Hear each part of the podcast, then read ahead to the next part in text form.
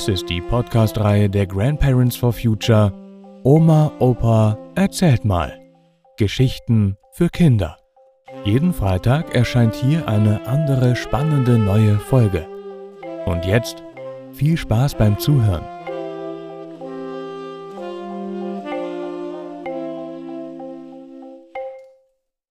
Zensuren in der Schule, Zensor im alten Rom und Zensur in der Hitlerzeit.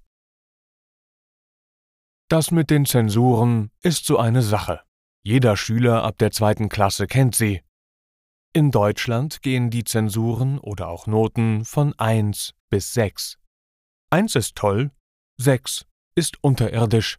Zensuren erhaltet ihr als Schülerinnen bis zum Abitur. In der Uni geht es weiter und im Arbeitsleben gibt es dann die sogenannten Beurteilungen. Wir leben also ständig mit Zensuren.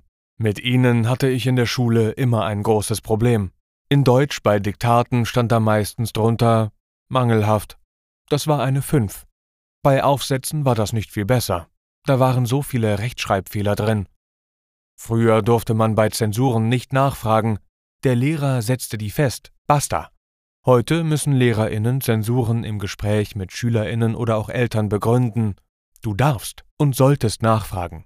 Bei mir kam noch ein kleines Problem hinzu. Mein Deutschlehrer kam aus Xanten, wie mein Vater. Er kam aus einer gut situierten bürgerlichen Familie in der Stadt, und mein Vater kam aus einer armen Fischerfamilie aus einem kleinen Dorf, das zur Stadt Xanten gehörte. Und jetzt rächte sich mein Deutschlehrer auch ein bisschen dafür, dass mein Vater Professor und er nur Lehrer geworden war, aber das konnte niemand so ansprechen. Im Gymnasium war ich gut in Sport und in Geschichte und später Politik. Da hatte ich eine Eins, in den anderen Fächern höchstens eine Vier. Also gute Noten habe ich erst in der Uni erreicht, ich war aber dann so aufgeregt, dass ich nach meinem Studienabschluss der letzten Prüfung bei der Verabredung zum Pizzaessen die Pizza kaum herunterbekam. Von dem ganzen Prüfungsstress war mir der Appetit vergangen. Ich hatte es geschafft, aber im Kopf und im Bauch musste das erst ankommen. Ich hatte in meinem Diplom zum Diplompädagogen fast überall eine Eins. Das hat mir dann den Übergang in den Beruf ein wenig erleichtert. Woher kommt eigentlich dieses komische Wort Zensur. Das kommt aus dem alten Rom, also dem vierten und dritten Jahrhundert vor unserer Zeitrechnung. Es ging um die Auswahl der Bürger, die wählen durften. Der Zensor, ein hoher Amtsträger im alten Rom, sollte das Vermögen und das Privatleben der Bürger beurteilen. So hatten die Wohlhabenden und Reichen im alten Rom das Sagen auf der Volksversammlung.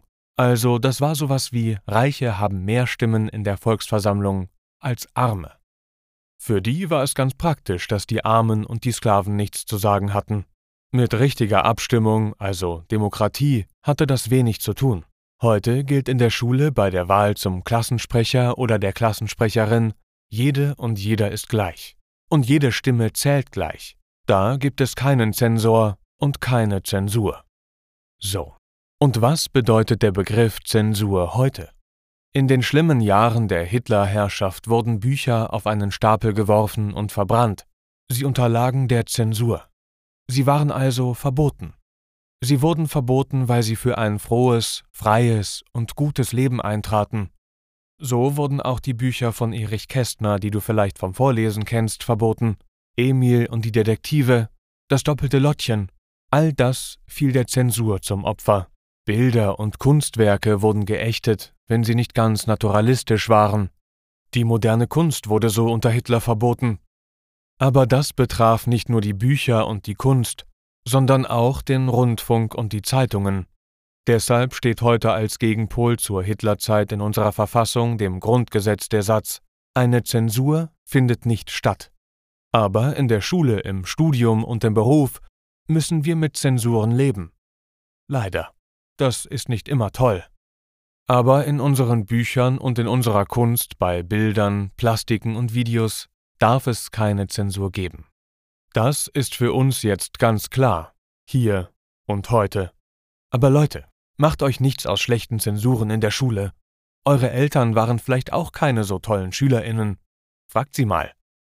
Viele berühmte Frauen und Männer, viele Gelehrte und erst recht viele Politikerinnen waren in der Schule ganz schlechte Schülerinnen mit ganz schlechten Zensuren.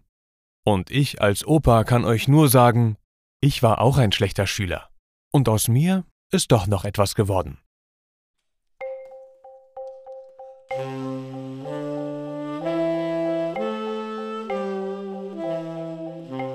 Das war Zensuren in der Schule, Zensor im alten Rom und Zensur in der Hitlerzeit. Gelesen von Matthias Wieck. Vielen Dank fürs Zuhören und bis nächsten Freitag.